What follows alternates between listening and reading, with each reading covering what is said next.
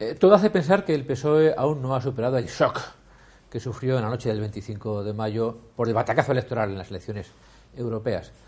Y esa suma de declaraciones, posicionamientos, comparecencias que estamos viendo estos días reflejan que detrás, aunque trasciende muy poco, hay una auténtica batalla. ¿Y cuáles son las perplejidades que tiene ahora mismo el PSOE más claras?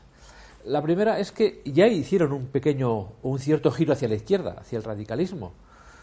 Hay que recordar el anuncio de que iban a denunciar los acuerdos España-Santa Sede, la lucha contra el aborto, la contra la ley de seguridad ciudadana. Y sin embargo, no ha funcionado del todo, porque los votos han ido incluso un poco más a la izquierda que el suyo. Entonces tienen el planteamiento de decir, nos vamos más a la izquierda, nos radicalizamos más. Pero claro, la evidencia hasta ahora es que en España el voto del centro es el que da la victoria y con el que se gobierna.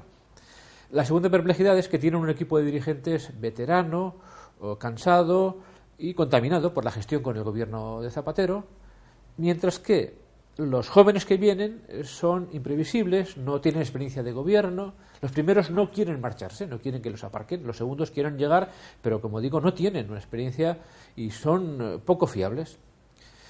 Estos dos elementos son los que explican que estén pasando tantas cosas y las que van a pasar, porque el problema está todavía sin decidir. Lo que es evidente es que España necesita un partido socialista solvente, fuerte, fiable.